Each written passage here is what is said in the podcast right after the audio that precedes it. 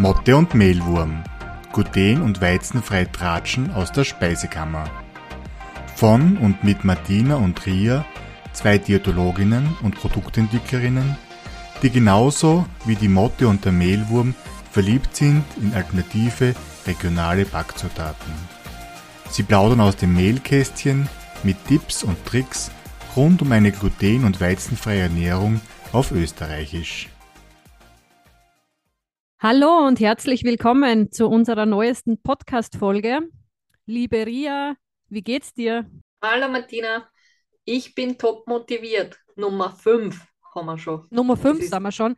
Ich habe es jetzt extra nicht gesagt, weil ich es nicht gewusst hätte jetzt. Äh, ist mir spontan nicht eingefallen, aber Nummer 5. Wow, es geht dahin. Es ist, glaube ich, ein bisschen Wahnsinn. Zeit, dass wir äh, reflektieren, wie es uns in den letzten Folgen so gegangen ist. Habe ich mir gedacht. Wie ist es denn dir bis jetzt so gegangen? Ja, mir geht's gut. Du weißt, wenn ich ein Thema, das mich interessiert, da kann ich oft und viel und lang drüber reden, hm? teilweise hm. ungebremst. Also das Tratschen aus dem Mehlkästchen fällt uns, glaube ich, nicht so schwer, gell? Es fällt Nein, uns immer was ein. Was mir jetzt so aufgefallen ist, ich habe mir nämlich die letzten Folgen nochmal angehört. Ich weiß es nicht, aber vielleicht kann uns so äh, die, die oder können uns da die Podcast-Hörerinnen und Hörer mal ein Feedback geben. Mir sind nämlich zwei Sachen aufgefallen, die mir jetzt so im Nachhinein irgendwie fast ein bisschen peinlich sind. Ich vergesse immer ja, zu gendern. ich bin ja, du weißt das, ein Verfechter des Genderns. Also ich bin wirklich, ich mir ist das sehr wichtig, aber ich vergesse immer und darum sage ich jetzt schon bewusst, ich weiß nicht, ob es dir jetzt aufgefallen ist, Hörerinnen und Hörer, das muss ich glaube ich mehr einbauen, oder? Ich persönlich finde es gar nicht tragisch, weil gerade im Gesprochenen kann es halt schon ein bisschen holprig sein, wenn man das immer bedenken muss oder auch aussprechen muss. Aber ich weiß ja auch, wie wichtig dir das ist und ich weiß, dass du das nicht besser meinst, wenn du das vergisst. Ja, und ich bin auch nicht unverfehlt. Also ich, das passiert halt im Reden schneller, als wie man schauen kann, dass man. Aber man muss da schon hat. sensibel sein, dass man das in der Sprache selber und nicht nur im geschriebenen Wort, weil da mache ich es ja immer ganz brav, sogar noch den neuesten, aktuellsten Regeln, aber bei der gesprochenen Sprache fällt es mir schwer. Also ich werde mich in Zukunft bemühen. Und der zweite Punkt, der mir aufgefallen ist, äh, ich war, da sind wir schon mittendrin in unserem, The also nicht in unserem heutigen Thema, aber in unserer quasi fast persönlichen Einstellung. Ich glaube, ich mache es nur schlimmer wie du. Ich rede komplett in der Mundart, also im kompletten Dialekt. Also auch hier ähm, bitte, liebe Zuhörer, melden, wenn man uns nicht versteht, weil das wäre schade, wenn wir uns da vor das Mikro sitzen und dann versteht man die Hälfte nicht. Aber ich glaube, das ist auch ganz schwierig, das umzustellen, oder? Also mir fällt das extrem schwer, aber vielleicht ist es ja auch genau das, was uns ausmacht, dass wir einfach so reden, wie uns der Schnabel gewachsen ist. Ja. Aber natürlich, es soll für alle verständlich sein. Das, also genau. bitte gern Feedback, wenn wir sie mehr zusammenreißen sollten oder mehr bemühen sollten, schön zu sprechen, damit alle was davon haben. Das ist natürlich ganz wichtig. Genau, und wenn wir keine Nachrichten kriegen, dann machen wir genauso weiter, wie wir es bis jetzt gemacht haben, hätte ich gesagt. Ganz genau. mit, mit leichten Verbesserungen, Bemühungen, genau. Ja, dann würde ich sagen, weiß ich nicht, hast du noch irgendwas, was da aufgefallen ist oder sollten wir ins, Thema, ins heutige Thema hineinstarten? Nein, ich bin schon sehr vorfreudig, weil es eine Premiere ist diesmal und wir können gern loslegen. Passt, dann starten wir los. Wir, also Martina und ich, wir waren ja die letzten Wochen sehr viel unterwegs und haben eine Riesenfreude, wenn wir äh, Personen, die sich glutenfrei ernähren oder glutenfrei backen, persönlich kennenlernen dürfen. Und heute haben wir tatsächlich eine Premiere in unserem Podcast. Wir haben den ersten Gast, den wir begrüßen dürfen. Und zwar ist es die Alexandra. Die haben wir vorab schon online kennengelernt. Also wir haben sie über Social Media schon ausgetauscht gehabt. Und letztens haben wir es tatsächlich geschafft in Salzburg, dass wir ein persönliches Kennenlernen arrangieren haben können. Und wir freuen uns natürlich riesig, dass wir die Gelegenheit jetzt nutzen können und sie auch zum Plaudern einladen haben dürfen. Genau, herzlich willkommen, liebe Alex. Ja, freut mich auch extrem, dass wir uns nach unserem persönlichen Kennenlernen jetzt dann auch im Podcast eben austauschen können. Jetzt kannst du auch mal ein bisschen aus dem Mehlkästchen plaudern mit uns gemeinsam. Richtig. Möchtest du vielleicht für unsere äh, Zuhörer kurz vorstellen, wo du herkommst, was du für einen Beruf hast, was du für Hobbys hast, einfach alles, was interessant sein könnte für uns? Ja, also ich, ich, bin, ich wohne jetzt in Salzburg, bin aber ursprünglich aus Linz und äh, bin, bin 52 Jahre alt und arbeite momentan als biomedizinische Analytikerin. Insofern haben wir ja die Ria Martina auch noch was gemeinsam, dass wir in so einem medizinischen Beruf tätig sind. Sie sind ja, ihr seid ja Diätologinnen, soweit ich das weiß, auch fertige, Genau. oder? Ja, genau. Genau. Ja, und da arbeite ich im Bereich der Mikrobiologie. Und das finde ich passt ja auch ganz gut zu dem, wenn man eben Brot backt, weil äh, da hat man ja auch viel mit Mikroorganismen zum Tor. Genau, das ist jetzt momentan meine Profession. Ja, was gibt es sonst noch zum Sagen? Sonst bin ich recht sportbegeistert. Also wenn ich nicht gerade back, dann bin ich am Berg unterwegs. Genau, das sieht man ja auf Social Media, wenn man die verfolgt. Du warst ja den ganzen Sommer auf der Alm unterwegs. Genau. Da, da sind wir zwischendurch ein bisschen neidisch geworden, weil du immer so schöne Bilder und Stories geteilt hast, dass das Herz fast weh dann hat, wenn man quasi in der Stadt sitzen geblieben ist im, im Hochsommer. Ja, nein, es war, äh, ich habe mir heuer eben eine Auszeit genommen von zwei Monaten und war eben da auf der Fahrleichhütte in die Schlabminger Dauern. Bin einfach auf das gekommen, weil die, diese Hütte, wo sie halt auch glutenfrei, äh, wo es eigentlich alles glutenfrei zubereiten können. Und genau, da habe ich zwei Monate gearbeitet. Ja, also es war einfach ein Traum. Mir hat das so taugt, einfach auch mit den Händen was da in der Natur zu sein. Es war, ja, es war einfach super. Du tust ja nicht umsonst backen. Also das ist ja quasi entstanden oder ist dir irgendwie über den Weg gelaufen, weil du hast ja, hast uns erzählt, eine Zöliakie. Genau. Ich bin eben seit 2014 weiß ich, dass ich Zöliakie habe. Und man, ihr wisst es wahrscheinlich eher, wie das ist, wenn man dann die Diagnose kriegt, ist das ja ziemlich. Ähm, auf der einen Seite hat es mich total gefreut. Also war das für mich voll gut, dass ich das äh, erfahren habe, dass ich Zöliakie habe, weil sie einfach dadurch einfach viele Symptome erklärt haben, die Mhm. sich vorher einfach, wo ich nicht gewusst habe, woher das kommt. Am Anfang ist man einfach damit beschäftigt, sie einzurichten und dass man wieder das, das Brot und die Nudeln und was es äh, und alles, das, das Essen halt komplett austauscht. Ähm, und ich habe mir eigentlich nie gedacht, dass ich jetzt da irgendwie großartig zum Bocken anfangen werde, weil ich einfach mit, am Anfang so mit dem äh, gefordert war, mich da einzustellen, ähm, ja, dass das für mich am Anfang überhaupt kein Thema war. Also das hat dann eben 2017 begonnen, also drei Jahre hat es gedauert. Dann, ähm, also da habe ich vorher schon ein bisschen angefangen, aber 2017 habe ich dann eben meinen Blog gestartet, den äh, glutenfreigenießen.at, wo ich einfach mehr oder eigentlich für mich selber die, die Rezepte sammeln wollte. Und ja, genau, und dem, das äh, mache ich mehr oder weniger ambitioniert. Also ich habe schon immer wieder Rezepte, aber es ist nicht so, dass ich jetzt alle Wochen da ein Rezept aufstelle, weil ich einfach auch nicht die Zeit dazu habe. Ja. Und, und das soll halt einfach so nebenbei laufen. Aber soll ich halt jetzt nicht, äh, ich mache es ja nicht zum Geldverdienen, sondern eben wirklich, ähm, ja, weil es mir Spaß macht, aber eben, äh, das soll sich halt im Rahmen halten, sagen wir so.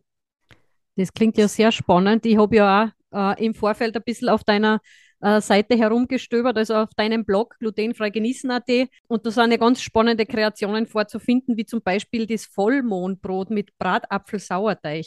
Sauerteig, dass es rausbringt. Genau, und du hast auch helle und dunkle Mehlmischungen. Also da gibt es ja wirklich einiges vorzufinden. Wie kommst denn du auf solche Rezepte? Machst du das selber oder holst du irgendwie Ja. Impressionen von irgendwoher? Ja, also das ist schon ganz klar so. Es war halt am Anfang so, dass ich halt, man habe mich natürlich nur nach Rezept gehalten. Am Anfang habe ich halt einfach irgendwelche glutenfreien Rezepte nachgebacken. Die waren halt auch immer mit, mit Hefe eigentlich, weil ähm, Sauerteig oder so, das war halt am Anfang noch überhaupt kein Thema. Ja, je mehr ich mich mit dem beschäftigt habe, desto mehr bin ich in das reingekommen, dass ich eigentlich äh, Rezepte, die nicht glutenfrei sind, in glutenfrei umwandle. Ja, und da lasse ich mich eben wirklich auch vom Bäcker und also meistens auch Hobbybäcker inspirieren, die da echt, es gibt ja da äh, eine Community, die ist ja endlos und es gibt so viele lässige Sachen. Äh, ja, und da, also gerade dieses, dieses äh, Brot da, was, was du gerade gesagt hast, ähm, das ist von einem, einem Hobbybäcker, der hat diese, das ist brot.de, weiß nicht, ob euch das was sagt, und der hat ja auch einfach super Kreationen. Und den habe ich halt damals gefragt, Ja. ob ich das auf glutenfrei umwandeln darf, weil das ist nämlich dann auch im Brotmagazin erschienen, das Rezept. Und Wow. ja, genau. Und so hat sich das immer weiterentwickelt, sagen wir so. Und jetzt tue ich, jetzt bin ich einfach schon voll am Werkeln und tue auch selber eben Rezepte entwickeln. Ja, das denke ich mal, weil das klingt ja schon nach Königsklasse. Also viele, die gerade am Anfang von der Diagnose stehen, die sind einmal froh, wie du sagst, wenn sie irgendwo was einkaufen können und du denkt man selber gar noch nicht ans Backen oder man backt und hat aber ganz viele Fehlversuche. Und du bist jetzt quasi schon auf dem Level, dass du sagst, du nimmst ganz normale Rezepte und wandelst die in glutenfrei ab.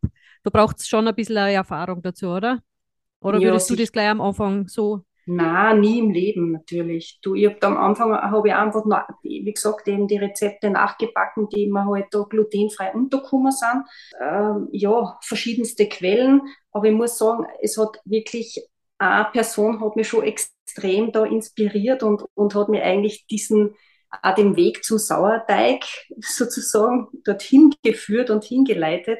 Und das ist die, die Steffi von Ko Kochtrotz, die sagt euch ja sicher was, oder? Ja, ja. natürlich ich meine, ich, ich will da jetzt nicht Werbung machen, aber sie ist halt trotzdem eine, die da halt einfach mit, ich habe da dieses Buch dann mir gekauft, das einfach glutenfrei backen, mhm. wo sie halt einfach auch das äh, so perfekt präsentiert, dass man halt auch die Mehle austauschen kann durch andere Mehle und was schon das sehr erleichtert, äh, dass man halt dann, ja, wenn man nicht gerade das Mehl nicht daheim hat, dass man das halt durch irgendein anderes austauscht. Und die Steffi hat ja in dem Buch eben auch beschrieben, äh, wie man glutenfreien Sauerteig ansetzt und auch Hefewasser und alles Mögliche in die Richtung. Und eigentlich ab dem Zeitpunkt hat es dann bei mir so richtig angefangen. Das ist ganz spannend und witzig, weil die Steffi war eine von den ersten, wo ich nach meiner Diagnose mich orientiert habe, ja. weil es tatsächlich gut erklärte Rezepte auch sind und sehr vielfältig, aber trotzdem auch also wirklich easy zum Nachmachen dann. Also man, ja man wird wirklich von der Angst irgendwo befreit, weil es auch so viele verschiedene Varianten hat. Die macht es ja dann laktosefrei, histaminarm und alles Mögliche. Also genau. sie zeigt sehr viele Möglichkeiten auf. Man muss sie dann wirklich nur drüber trauen einmal genau. und herantasten. Ja. Und ich meine, wenn Sie das Buch kennt, dann äh, die, die Brote schauen ja dann wirklich schon so aus wie normale Brote. Also das, mm. was das, das glutenfreie Brot hat ja immer so ein bisschen den, diese, diesen Nimbus, dass man das ja gleich erkennt, dass das glutenfrei frei ist. Meistens sind es irgendwelche Kastenbrote, die dann sehr kompakt ausschauen. Ihre Brote schauen halt wirklich schon wie normale Brote aus, ja. Und ja, genau. das, genau, das hat mich halt schon sehr. Äh, die spornt halt dann auch an, ja. Genau. genau. Und was mir halt auch extrem taugt hat, diese, dass, dass sie einfach die Mehle dann selber zusammengemischt hat und das halt nicht unbedingt die Stärke an der ersten Stelle steht. Ja, also das, und, und auch die Hefe nicht unbedingt, ja, dass, und, und dass es Sauerteig-Varianten gibt und so weiter, ja. Also, die hat ja da wirklich, die hat sich da ausgetobt in dem Buch. Das ist sehr spannend, dass du das sagst, weil du hast die ja zum Beispiel mit unseren Backmischungen auch ganz zu Beginn gleich einmal, ich sage jetzt einmal, ausgetobt. ja. Wo wir ja sehr dankbar sind dafür, dass du da noch weiter probierst, als wie im Vorfeld von uns probiert wurde. Wenn ich mich richtig erinnere, hast du, glaube ich, auch die Pizza von uns mit ganz wenig Hefe, aber über Nachtgare oder so gemacht. Also genau. du, du traust dich da schon auch drüber, dass man sagt, okay, es geht auch mit weniger Hefe, ich gebe dem Brot halt einfach auch Zeit. Oder genau. dem Teig auch die Zeit. Genau, genau. Genau, also darf ich nur halt kurz das, eine, eine ja. grätschen, nämlich, und das Zitat gefällt uns sehr gut, auf deiner Homepage hast du extra mit Großbuchstaben vermerkt, gutes Brot braucht Zeit. Naja, es ist halt so, das, das gilt ja nicht nur fürs glutenfreie Backen, sondern da bin ich ja generell, äh, ist es ja so, dass heutzutage ja viele Leute jammern, dass sie das Brot nicht vertragen äh, und sie glauben dann, es ist vielleicht der Weizen oder ja, keine Ahnung, und sie müssen dann vielleicht auch sogar aufs, sie verzichten dann auf glutenfreie Getreide. Dabei ist wahrscheinlich eher so, dass die Art und Weise, wie das Brot, Produkt hergestellt wird, eher der Grund, warum sie es nicht vertragen, weil es halt meistens recht schnell gemacht wird und da halt diese ganzen ähm, ja, diese doch sehr komplexen Stoffe, die im Getreide drinnen sind, für uns halt nicht so gut verträglich sind. Und je mehr Zeit ich dem Brot gebe, und das ist ja dann wurscht, ob das Getreide glutenfrei ist oder nicht, macht das Ganze halt ein bisschen äh, besser, leichter verdaulicher für uns. Und, und deswegen gefällt mir das einfach, dass man halt auch wirklich äh, dem Brot Zeit gibt. Das ist halt mit wenig Hefe dann. Äh, das eine, ja, mein erstens, ich finde halt einfach, dass eine, Hefe, wenn ich da mal einen, einen halben oder einen ganzen Würfel eine gebe, das schmeckt mir halt dann einfach auch. Ich weiß nicht, wie ihr das sagt, aber mhm. das ist halt irgendwann einmal auch geschmacklich, vielleicht nicht unbedingt das, was ich haben möchte. Und es trocknet halt auch sehr schnell aus, viel Hefe. Ja. Mhm, das ja. ist das Zweite, was da dazu kommt, ja. Ja, nur dass es schnell geht und in einer halben Stunde im Ofen ist, also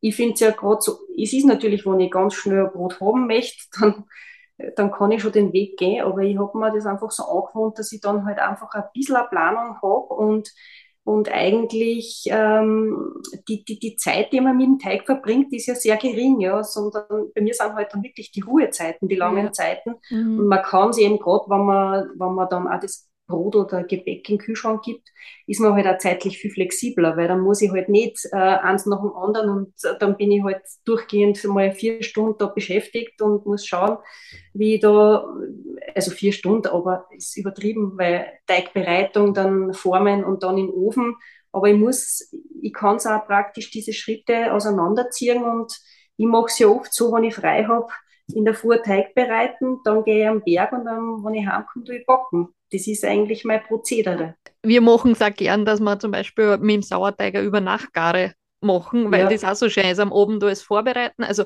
in der Früh den Sauerteig auffrischen, ja. am Abend das Brot in Brotteig vorbereiten, über die Nacht stehen lassen und in der Früh. Ja. Das ist auch was, wo wir sagen, das ist ein Radl, mit dem man ganz gut kann. Und das ist ja das, was wir auch sehr spannend finden beim Arbeiten mit dem Sauerteig oder mit einer langen Gare, egal ob mit wenig ja. Hefe oder mit dem Sauerteig. Das kriegt eine andere Wertung, also Wertigkeit, das Ganze. Also das Brot, die Wertschätzung gegenüber dem Lebensmittel wird einfach auch was anderes, wenn man dem genug Zeit gibt. Und wenn man versucht, das in seinen Alltag irgendwie mitzunehmen. Ja.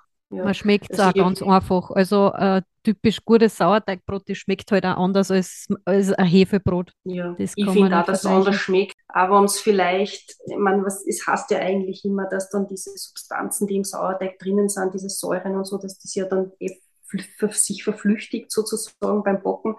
Aber ich finde, dass trotzdem ein Sauerteigbrot was anderes ist wie ein Hefebrot. Mhm. Auch von der Konsistenz her, es ist einfach alles anders. Ja. Ich, ich tue auf jeden Fall die Hefe überhaupt nicht verdammen, weil im Endeffekt, man in der Hefe, das ist halt einfach dieser industriell hergestellte Hefestamm. Das ist halt diese Saccharomyces cerevisiae, die Bierhefe. Äh, und im Sauerteig oder auch in andere natürliche ähm, Triebmittel, wie zum Beispiel dem Hefewasser, mhm. sind halt andere Hefen drinnen.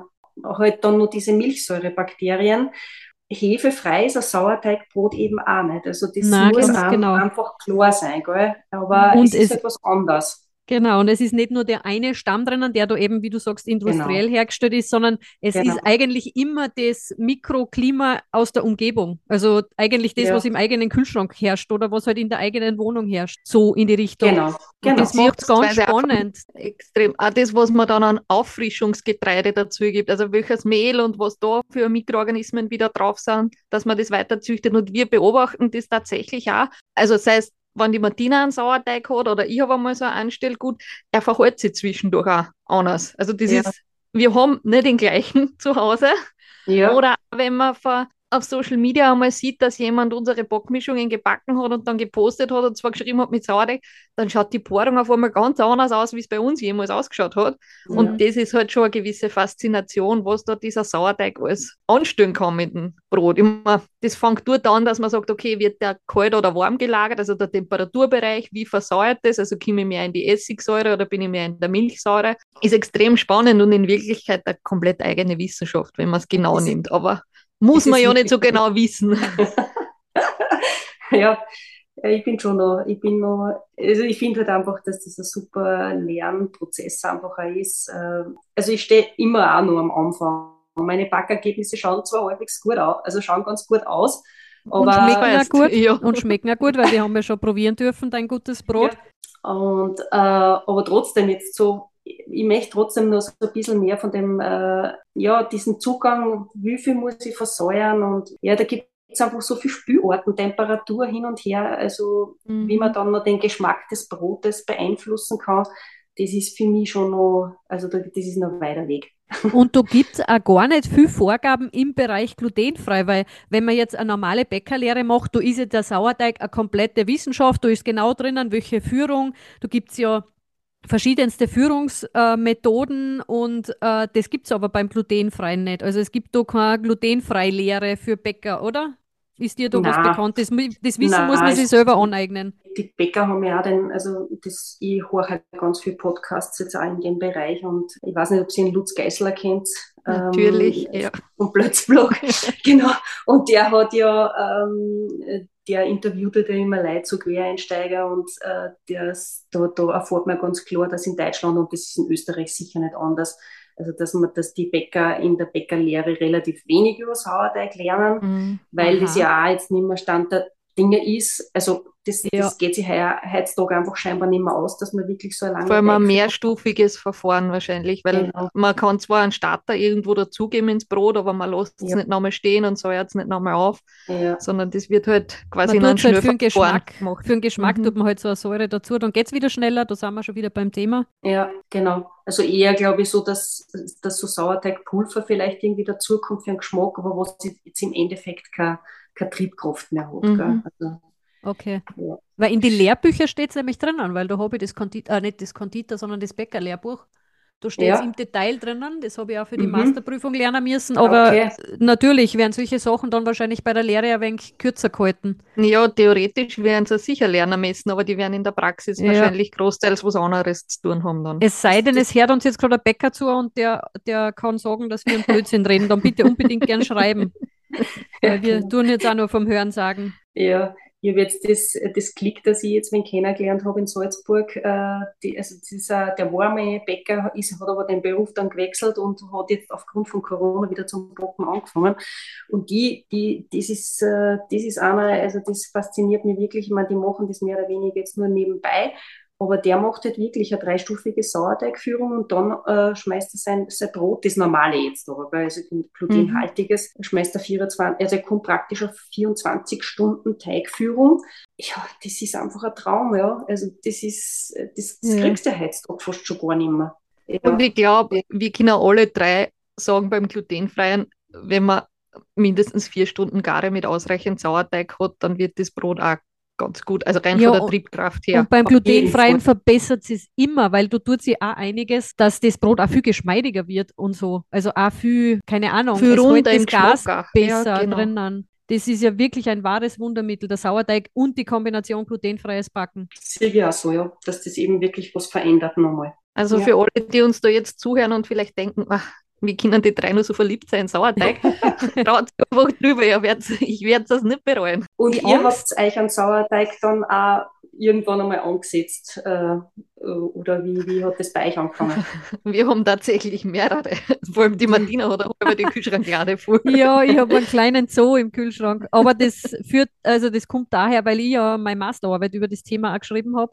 Und mhm. da habe ich eben drei verschiedene Sauerteige verglichen und die, die haben mir so taugt und die haben mir wirklich so gut funktioniert, dass ich die jetzt einfach weiter gezüchtet habe. Und ja. dann kommen laufend welche dazu und irgendwie tut es ja fast weh, dass man so ein Anstellgut, was heraus war oder so ein Sauerteig, der heraus ist, dass man den wegschmeißt oder so. Nein, nein, der ja. kommt in ein Gurkenglasel und wieder einen Kühlschrank irgendwann wieder schon braucht. Spätestens dann, wenn wir uns wieder so Cracker mit Sauerteig Boah, machen. Ja da kannst du dann ratzfatz weg. Ja. Aber es ist, ich muss gestehen, für mich ist mein Anstellgut auch eine gewisse Resteverwertung von Mehlresten. Also ich habe oft gar kein Sortenrennen, sondern bei mir kommen immer ein bisschen die Restel rein. Sei es vom Reisvollkornmehl, was, wenn was übrig bleibt, auch vom Hirsemehl oder so.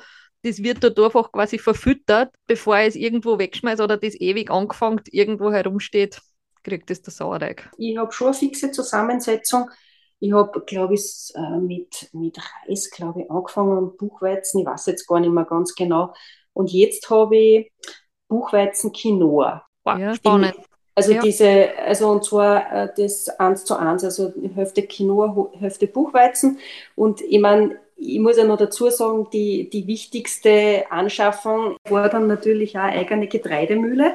Und äh, das macht es natürlich ein bisschen leichter, dass man halt dann auch, weil Quinoa-Mehl, glaube ich, ist jetzt nicht so leicht mhm. zum Kriegen der Quinoa ist halt so, und das ist, das stimmt sicher, durch das, dass das so kleine Kernel sind, auch kriegt man halt ganz viel Oberfläche und dadurch auch recht viel Mikroorganismen wahrscheinlich Ganz auch genau. in den genau. Sauerteig ja. ein. Das, nur dazu habe ich einen Vollkorn-Quinoa aus Deutschland. Also das ist mir, ist mir auch extrem wichtig, dass ich meine Getreide, die ich halt verwende beim Brotbacken, dass die erstens bio sind und möglichst regional sind. Also normalerweise mhm. verwende ich eben Sachen, die aus Österreich sind. Aber beim Quinoa wisst ihr alle, der kommt ja von irgendwo her. Und das war mir halt dann auch nochmal wichtig, dass ich da den Schritt mache, okay, gibt es irgendwie, gibt es das auch, das gab es sogar bei uns in Österreich, das muss ich ja gestehen, ja, das, aber ich bin jetzt eben auf diesem Vollkorn-Quinoa. Das Besondere an dem ist, der ist, das ist eine besondere Sorte, wo die Saponine nicht enthalten mhm. sind in dieser, äh, in der Außenschicht. Jetzt brauchen sie den nicht schön. Das heißt, das ist wirklich Alles ein Vollkorn-Quinoa. Der hat einfach nur mal mehr mhm. Inhaltsstoffe. Ich, ich finde das einfach genial, wenn das so ist. Ich, ich, verwende den halt jetzt nicht so exzessiv, weil der Quinoa halt jetzt schon einen ziemlichen Geschmack hat. Ich verwende ihn wirklich hauptsächlich für den Sauerteig. Und kosten tut er ja jetzt auch nicht gerade wenig. Deswegen ist er jetzt nicht unbedingt der Hauptgetreide in meine Brote, sondern er ist halt einfach hauptsächlich das, der, einfach das zweite Mehl im Sauerteig drinnen und extrem spannend, weil dadurch kriegst du einen gewissen Eiweißanteil ins Anspiel mhm. bei den Sauerteig. Ja. Und das ist auch das, was die Martina beobachtet hat, dass ja. das schon einen super Einfluss ja. auf die Triebkraft dann hat. Es macht ja auch Sinn, wenn man seinen Sauerteig, so wie du sagst, du machst ihn schon immer eher standardisiert gleich. Wir sind ja da eher die Freestyler und hauen einfach alles rein, weil irgendwie füttern wir einfach unserem Zoo und der wächst trotzdem weiter. Ja. Aber gerade fürs Anfangen ist es vielleicht gar nicht, oder nicht, jetzt du bist keine Anfängerin nicht, aber wenn man jetzt das Gefühl vielleicht noch nicht hat und man Angst hat, dass das Brot dann nichts wird, macht es vielleicht sogar auch Sinn, dass man immer die gleichen Mehle verwendet. Wenn es einmal funktioniert und dann erst später vielleicht wieder ein bisschen mehr ausprobiert, oder? Was, ich sehe es einfach so, ich, ich habe mir das halt jetzt so angewohnt, ich, ich sehe da überhaupt kein Problem. Ich glaube eher, dass man vielleicht beim Anzügen, also wenn man praktisch den Sauerteig jetzt einmal ansetzt, dass da wahrscheinlich schon sinnvoll ist, dass man mal dem, den Mehlen oder dem Mehl treu bleibt. Mhm. Weil da muss ich ja mal ein gewisses äh, mikrobielles äh, Gleichgewicht einstellen. Und dann kann ich wahrscheinlich wirklich da herumspülen und das ist dann überhaupt nicht tragisch, mit wo sie den fütter. Absolut. Und ich finde, ich finde ja immer wieder das Geniale, dass man ja dann sagt, okay, nimm mein Anstellgut und dann tue ich es aber praktisch, mache ich dann mit den, den Sauerteig, also den Brotsauerteig mache ich dann mit einem Hafermehl Ganz oder mit genau. einem Hirsemehl. Und das funktioniert einfach genialst, ja. ja. Also das ist wirklich für mich immer wieder ein Wunder. Ja. Vielleicht da auch noch ein kurzer Einwurf. Das ist oft jetzt auch uns begegnet die Frage, naja, wie macht ihr den Sauerteig oder so? Und dann ist uns auf die Idee, wäre ich so vor, vorher nie gekommen. Wichtig ist, glaube ich, nur zu vermitteln, Mehlmischungen, die schon Verdickungsmittel enthalten, eignen sich halt nicht für Sauerteig anstellt gut, weil es viel zu viel Wasser binden würden. Also da ist es tatsächlich wichtig, dass man sortenreine Mehle, die von Haus aus glutenfrei sind, verwendet. Sonst wird das einfach sehr gelartig und das hemmt natürlich oder das, das verändert das Mikroklima im Sauerteig nachher ja. natürlich auch wieder beziehungsweise den Wasserbedarf deutlich. Und genau, und das ist ja, das ist glaube ich auch wie beim äh, glutenhaltigen Sauerteig, da heißt es ja eigentlich auch, dass ich am Anfang eher Vollkornmehle genau. verwenden soll, eben weil da in diesen Schalenanteilen einfach viel mehr Mikroorganismen, äh, weil da viel mehr Mikroorganismen drauf sitzen, dass man das verwenden soll. Also das, das würde ich eben wirklich auch beim glutenfreien so empfehlen, dass ich schaue, dass ich da eher auf der Vollkornschiene mein Sauerteig ansetze und nicht mit extrem, mit ganz weißen Mehle, weil das, das sind halt einfach wenig Mikroorganismen Eben, drinnen. er startet da vielleicht an, wenn man genau. Reis-Vollkornmehl statt am hellen Reismehl nimmt. Ja, ganz klar. Genau. Ja. Wenn wir schon dabei sind, hast du nur Empfehlungen für Backanfängerinnen und Backanfänger? Ähm, puh Das ist aber jetzt eine spannende Ganz Frage. spontan, ja. Äh, also ich, ich würde auf jeden Fall nicht mit Sauerteig unbedingt anfangen. Ja. Oder, oder wenn ich mit Sauerteig anfangen will unbedingt, dann darf ich mir irgendwie, äh, dann ich einen Kurs machen, ja, weil sonst glaube ich, ist das, dann hat man zumindest einmal das Basiswissen dazu und äh, muss, muss sich da nicht total einfuchsen. Ja. Außer man hat vorher schon viel gebacken äh, mit Gluten vielen ist es so, sie haben vorher normal gebacken und plötzlich müssen sie sich umstellen. Und dann ist natürlich ähm, eine Katastrophe. Und ich finde da überhaupt nichts dabei, dass man am Anfang sehr wohl eben Hefe verwendet und auch diese glutenfreien Backmischungen verwendet, die es halt gibt, weil es halt das Ganze am Anfang ein bisschen einfacher macht. Ähm, und ich würde aber trotzdem empfehlen, dass man zur glutenfreien Backmischung, die ja immer extrem stärkehaltig ist, dass man da vielleicht immer ein paar natürliche Mehle dazu mischt, weil es einfach geschmacklich dann ganz was anderes mhm. ist. Und ich finde halt auch, man muss ja jetzt nicht unbedingt mit dem Sauerteig anfangen. Es gibt ja auch so Vorteige, wo man quasi einen Teil von dem Mehl, der im Brot drinnen ist, äh, mit, äh, mit Wasser und ganz wenig Hefe mischt. Dann hat man praktisch schon, vermehrt man auf die Art und Weise die Hefe und kann dann auch im Hauptteig weniger Hefe einsetzen. Und das bringt auch schon viel mehr Geschmack ins Brot, wie, wie wenn ich jetzt praktisch nur ähm, im Hauptteig recht viel Hefe verwende. Ja, und, und dann muss man sich halt wirklich immer,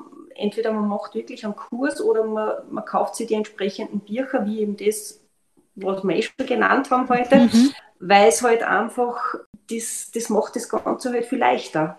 Damit man auch Erfolgserlebnisse hat am Anfang, oder? Ja, das ja, so irgendwie außer, dass man es nicht gleich wieder lost, sondern wirklich einmal ein bisschen äh, Selbstbewusstsein beim Backen kriegt und sich dann immer mehr und mehr zutrauen kann. Genau. Du, Alex, du hast jetzt auch was Wichtiges angesprochen, das Thema Backkurse und so. Ja. Wir wissen ja, dass du auch schon sowas einmal durchgeführt hast oder auch vielleicht nochmal andenkst. Ja. Wie schaut es ja. denn bei dir aus? Was ist denn deine, deine Zukunft? Wird sowas von dir geben? Ja, also was die Kurse betrifft, äh, ich habe jetzt ähm, schon einige Präsenzkurse gehalten und habe auch während der Corona-Zeit habe ich, hab ich mit Online-Kurse angefangen. Beides ist jetzt momentan ein bisschen es findet jetzt gerade nicht wirklich regelmäßig statt. Ich möchte aber dann trotzdem nächstes Jahr auf jeden Fall wieder losstarten mit den Kurse. Wahrscheinlich eher präsent. Ich möchte da vielleicht schreiben wir die Leute ja auch mal, was, was einer lieber ist. Weil es hat natürlich schon einen gewissen Reiz, äh, Online-Kurse da können halt Leute daran teilnehmen, die irgendwo sind, ja, und das hat mir schon ertaugt, weil ich habe ja da Leute gehabt, die in, in Kanada gesessen sind oder in Spanien und äh, das ist halt dann schon irgendwie genial, wenn man dann solche erreicht, gell? Ja. Und, ja, vor allem, wenn man so einen Spirit bis über die Landesgrenzen dann weitergeben kann oder einfach auch sein Wissen teilt damit. Ja, ja nein, das, das eben, und das, das Hin- und Hergefahren, die wisst ihr sehen, wenn man, wenn man jetzt wegen einem Bockkurs äh, der vielleicht drei, vier Stunden dauert, dann nach Salzburg gondeln muss, ist halt jetzt auch nicht unbedingt jedermanns Sache und man erreicht halt, ihr erreicht halt mit den Präsenzkurse Leute, die halt im Umkreis sind und mit mhm. den Online-Kurse halt sicher welche, die irgendwo sind und da waren immer ganz viel aus Deutschland einfach auch dabei. Aber der Bedarf ja. wäre schon da, also überleg dir das nochmal gut, ob es das nicht ja, anbietest. Der, Be der Bedarf wäre da, aber ich, es ist trotzdem so, dass, man, dass da jetzt die Kurse immer bumm voll gewesen waren oder völlig überbucht worden. Das war dann eben auch nicht. Und dann muss man sich halt schon auch ein bisschen fragen, ja, äh, tut man sich das an, weil der Aufwand ist einfach schon relativ groß. Wobei ich halt sage, dass die Online-Kurse wahrscheinlich, die sind noch viel weniger aufwendig, wie da ist eher die Technik quasi die Herausforderung, dass das alles gut passt. Stimmt, ja. Äh, aber bei den Präsenzkursen, da sind die Vorbereitungen einfach immer der Wahnsinn. Ja, also vor allem, ich habe dann doch den, den Anspruch, dass ich da halt keine Hefebomber fabriziere. und ähm, ja, und dann muss ja, halt da musst du genug vorbereiten, schon dass du entsprechend was herzagen kannst und dann ja, aber genau. Die Teilnehmer nebenbei was vorbereiten können, dass sie mitnehmen genau. können genau. dann wieder. Ja. ja, aber mein letzter Kurs, ich meine, ich, ich mache ja viel mit Zöliakieverein habe ich schon einige Kurse gemacht eben auch.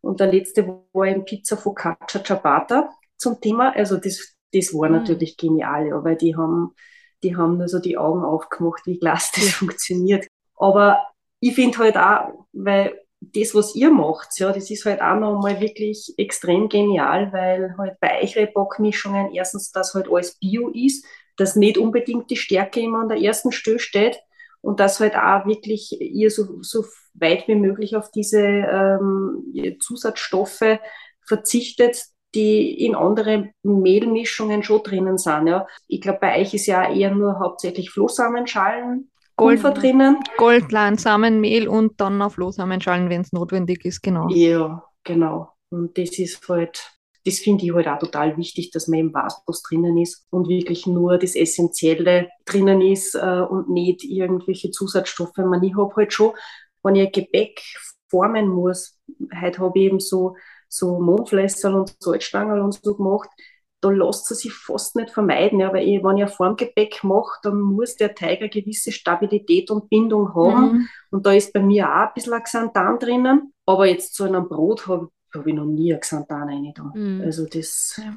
Es ist ja auch, weil es ja eh überall drinnen ist, äh, haben wir gesagt, wollen wir einfach eine Alternative, wo es einmal nicht drinnen ist. Weil, wie du sagst, das ist ja nicht einmal überall notwendig. Aber das heißt ja jetzt nicht, dass man die, die Verdickungsmittel gar nicht verwenden darf. Darf ja jeder machen, wie er will. Sehe ich auch so. Du, ich hätte jetzt noch auch also als erstes für alle, die interessiert sind, am besten immer wieder laufend auf deinem Blog unter glutenfrei genießen.at schauen, wenn sie was du da in Sachen Backkurse ja. oder eben ja. auf Social Media dir folgen, ja. weil dann ist man eh da am Laufenden.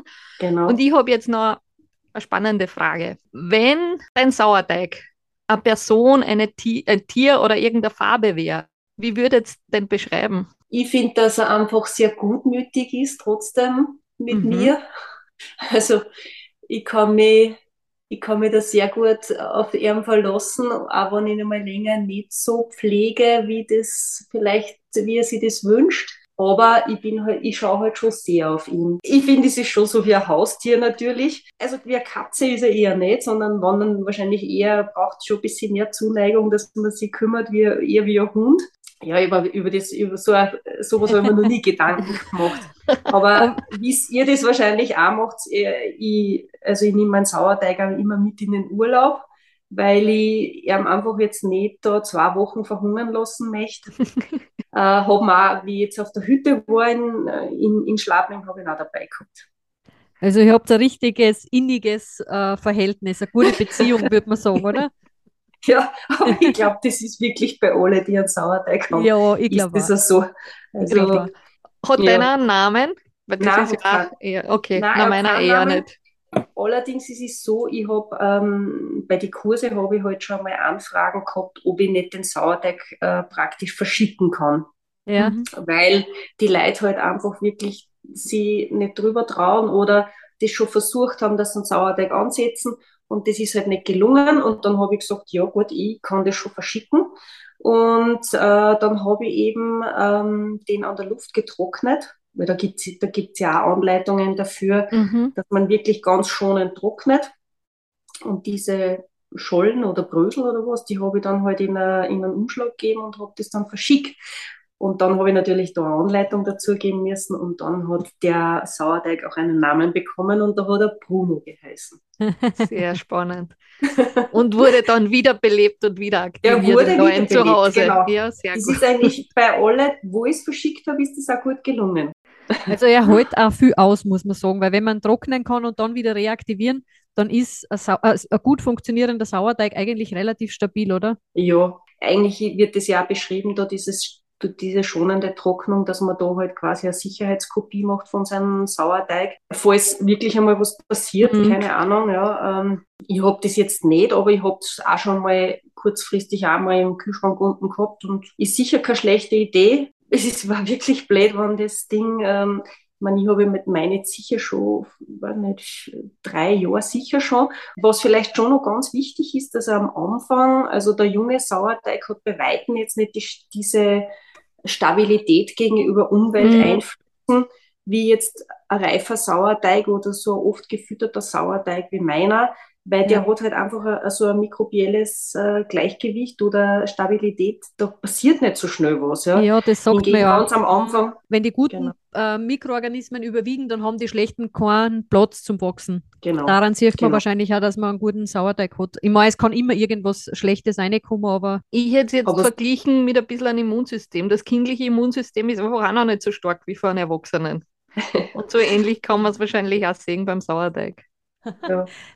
Dann haben wir nur, mal, äh, nur eine Assoziation mehr. Und es ist ja wirklich so, was man am Anfang, wenn man mit dem Sauerteig anzüchten anfängt, dann äh, in diese Beschreibungen steht da wirklich drinnen, dass man quasi diese ersten Stufen oder Mischungen, die sollte man gar nicht für irgendwas verwenden, sondern verwerfen, mhm. weil dort halt einfach auch noch Bakterien drinnen sein können, die nicht mhm. unbedingt mhm. uns gut tun, ja. zuträglich sind, genau. Ja. Und da wundert genau. man sich immer, gell, wenn bei den Rezeptbeschreibungen dann steht, man sollte den Teil wegwerfen, weil man ja eigentlich nichts wegwerfen will, aber das macht dann zum Teil sogar wirklich auch Sinn. Ja, genau. Beziehungsweise, wenn man ein zweites Anstellgut hat, so mag ich dann ganz gern, dort gebe ich das eine und lasse das dort wieder weiterarbeiten, also mhm. mitarbeiten. Aber mhm. es macht schon Sinn, dass man, wenn man startet von null, weil dann kommt man mit dem Füttern nicht nach, weil man messelt ja immer anteilsmäßig noch mehr Mehl und Wasser dazugeben, dass er genug ja. Nahrung hat, um weiter zu arbeiten. Und wenn man jetzt gerade zu Beginn das anfängt, empfiehlt es sich schon, dass, wie du sagst, den Teil einfach wegnimmt und entweder verwirft oder versucht, den in einen anderen nochmal mit fermentieren ja. zu lassen. Ja. Und ihr habt ja in eure Mehlmischungen habt ihr teilweise eben auch einen Sauerteig drinnen oder einen getrockneten Sauerteig. Mhm. Und ist der jetzt von euch oder wird der, wie, wie, wie ist das da? Den haben wir als, als Rohstoff zugekauft, also als reine Zutat. Okay. Dieser Buchweizensauerteig, der auch getrocknet ist, der aber an sich jetzt nicht die Triebkraft hat, dass es einfach in der Backmischung selber ausreichen würde. Ja. Aber wir ja. geben tatsächlich dazu, weil es zum einen den Geschmack abrundet. Mhm. Also er macht schon eine Spur runter, vor allem auch diese ja. Pseudogetreide, die halt oft auch ein bisschen herbnussig sein können, sei es ein Buchweizen zum Beispiel. Das ist halt mhm. halt dann im Geschmack ein bisschen runder, wenn ein Sauerteig dabei ist. Und wir sind überzeugt, ob das jetzt tatsächlich wissenschaftlich so nachgewiesen ist, sei dahingestellt, aber er macht was mit der Konsistenz. Mhm. Also er macht wirklich auch ein bisschen geschmeidigere Konsistenz im Teig selber. Mhm. Wir hauen den homöopathisch auch überall ein, in jedes Rezept, egal wo. Sogar das Anstellgut. Also das ist jetzt ja. wirklich kein Spaß, wenn man, selbst wenn wir unsere Pizza mit der Germ zubereiten, mit der frischen Germ, gibt es ein Löffel Anstellgut aus dem Kühlschrank dazu. Ja, ich mache das auch, weil ich glaube sogar, dass, er, dass das auch so ein bisschen ein Bindemittel ist. Sogar, mhm. weil der hat ja so eine Konsistenz eigentlich, genau, auch, ja. so breiig ja. ist. So schleimiger bisschen, ja. Genau. Und ich, ich mache das auch. Ich finde das einfach äh, super, dass man das Anstellgut dann eben auch so verwerten kann. So, liebe Alex, jetzt hätte ich, weiß ich jetzt nicht, ob es schon die Abschlussfrage ist, aber eine Frage, die jetzt halt nur gut passt, quasi so abrundend. Was hast denn du für die Zukunft noch alles so geplant? Ja, ich, also meine große Leidenschaft ist einfach das Brotbacken. Und ähm, ihr habt sich ja für den Weg entschieden, dass ihr eben die Bockmischungen anbietet.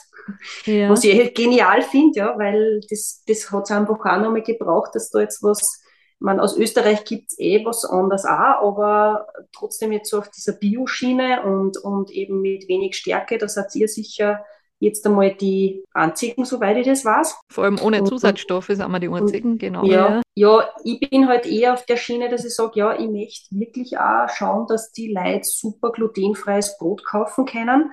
Also das war praktisch äh, glutenfreies, also Sauerteigbrot und dann eben Bio. Genau, möglichst die, die Stoffe regional bezogen, mit viel Zeit gebacken natürlich. Genau, und das war so mein Ziel für 2023, dass ich da irgendwas auf die Viers störe dass ich eben glutenfreies Brot backe. Aber ihr wisst ja, das ist jetzt nicht so einfach, weil wir eben da das Bäckergewerbe ja geschütztes Gewerbe ist. Da muss ich halt einfach das auch organisieren können, dass ich das machen darf, kann und da muss ich eigentlich mit einem Bäcker zusammenarbeiten. Ja. Aber schauen wir mal. Ich habe schon Gespräche geführt. Also ich bin trotzdem immer noch optimistisch und vor, allem ich denke mir einfach, wenn man für sowas so brennt, dann ergeben sich die Sachen einfach auch. Das ist richtig. Es sind zwar sicher einige Hürden, eben auch ja. eine Backstube, eine Location, wo man auch sauber zertifiziert produzieren ja. kann und so, aber ich sage jetzt mal, wir Kinder, die da nur supporten und uns sagen, mach dein Ding, weil alles, für ja. das man so eine Leidenschaft hat oder für das man so brennt, glaube, Martina, da rede ich für uns beide. Das ja. ist einfach genial. Also wir werden es nie wieder anders machen. Und ja. die glutenfreie Community, vor allem jetzt also wahrscheinlich rund um Salzburg, wird es da sicher danken, wenn sie da Absolut. quasi frisch gebackenes Brot in glutenfreier Bioqualität kriegen. Ja, ich denke mal, dass eine gewisse Nachfrage ist und ich meine, das wird jetzt werden jetzt sicher keine großen Mengen sein und ich will, das will ich auch nicht, dass ich jetzt da in die Großproduktion gehe, weil das da da verliere ich wieder genau das, dass ich sage, ich mache das wirklich von Anfang bis Ende und kann, mhm. und kann auch noch kreativ sein, weil äh, ich finde, wenn man in die Massenproduktion geht, dann, äh, nur, dann bleibt halt irgendwann die Kreativität auf der Strecke. Für mich ist Brotbacken halt auch kreativ sein und, und was Neues ausprobieren und sie immer weiterentwickeln. Und darum kann ich mir es ehrlich gesagt nicht vorstellen, dass ich da jetzt wirklich ja, pro Tag hunderte Brote backe. Das interessiert mich einfach auch nicht. Und dann ist mir aber auch klar, dass das natürlich vom Geldverdienen her jetzt nicht so einfach ist. Das soll einfach auch nur ein, ein Standbein von mir sein, aber das ist mir halt auch anlegen, dass ich das irgendwie schaffe. Klingt auf jeden Fall schön. Wir werden dich sicher weiterhin beobachten, ja. was du da so treibst am ja, Rheinmarkt. und wenn wir dann wieder in der Gegend sind, dann können wir natürlich ein Brot abholen und kaufen und so. Ja, ich meine, das Süße soll dann auch natürlich nicht auf der Strecke bleiben, ist eh ganz klar, aber äh, zuerst einmal das Brot und dann schauen wir noch, was, was, noch, was, was noch weiteres geben wird. Glutenfreie Backwaren sozusagen. Ja, genau, genau. Ja, sehr schön. Haben wir noch irgendwas? Also meine Frageliste ist quasi abgehakt. Ja, ich habe natürlich, durch. wir konnten da noch ewig ja. plaudern, aber vielleicht passt es ja, dass man mal ein anderes Mal wieder so zusammenkommen und vielleicht gibt es ja. ein anderes Thema oder wenn du dann wirklich schon im Backen bist, dass ja. wir da dann überlegen oder dich fragen können, wie es das jetzt umgesetzt hast oder wie es ja. tatsächlich dann ausschaut. Das uns natürlich super freuen. Aber auf jeden Fall sagen wir jetzt schon sehr, sehr herzlichen Dank für die Einblicke in dein Tun.